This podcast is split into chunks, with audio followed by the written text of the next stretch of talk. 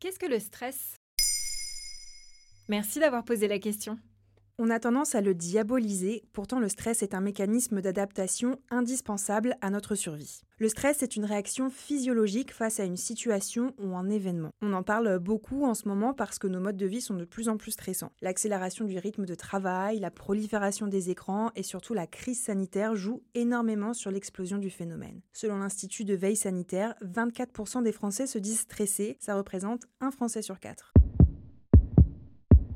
Mais le stress peut être positif puisqu'il va nous aider à accroître nos capacités. Le problème, c'est qu'aujourd'hui, il a tendance à devenir chronique et dans ce cas, les conséquences sur le corps peuvent être très néfastes. Ça peut paraître bête, mais pourquoi est-ce que c'est si néfaste pour le corps? Parce que le stress entraîne une cascade de processus physiologiques.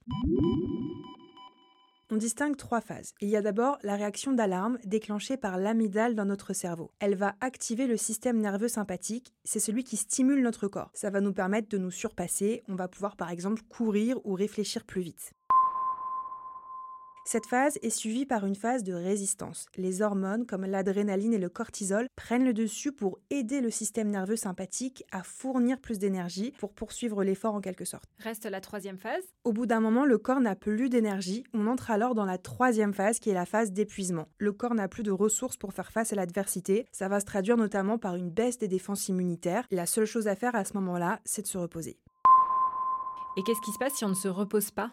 Si le stress perdure, on oblige le corps à puiser plus profondément dans ses réserves et on risque alors le burn-out, c'est-à-dire un état d'épuisement avancé. Selon un sondage du cabinet Empreinte Humaine, 2,55 millions de salariés sont touchés par ce phénomène. On peut aussi développer euh, tout un tas d'autres pathologies comme des ulcères, des migraines ou encore de l'anxiété.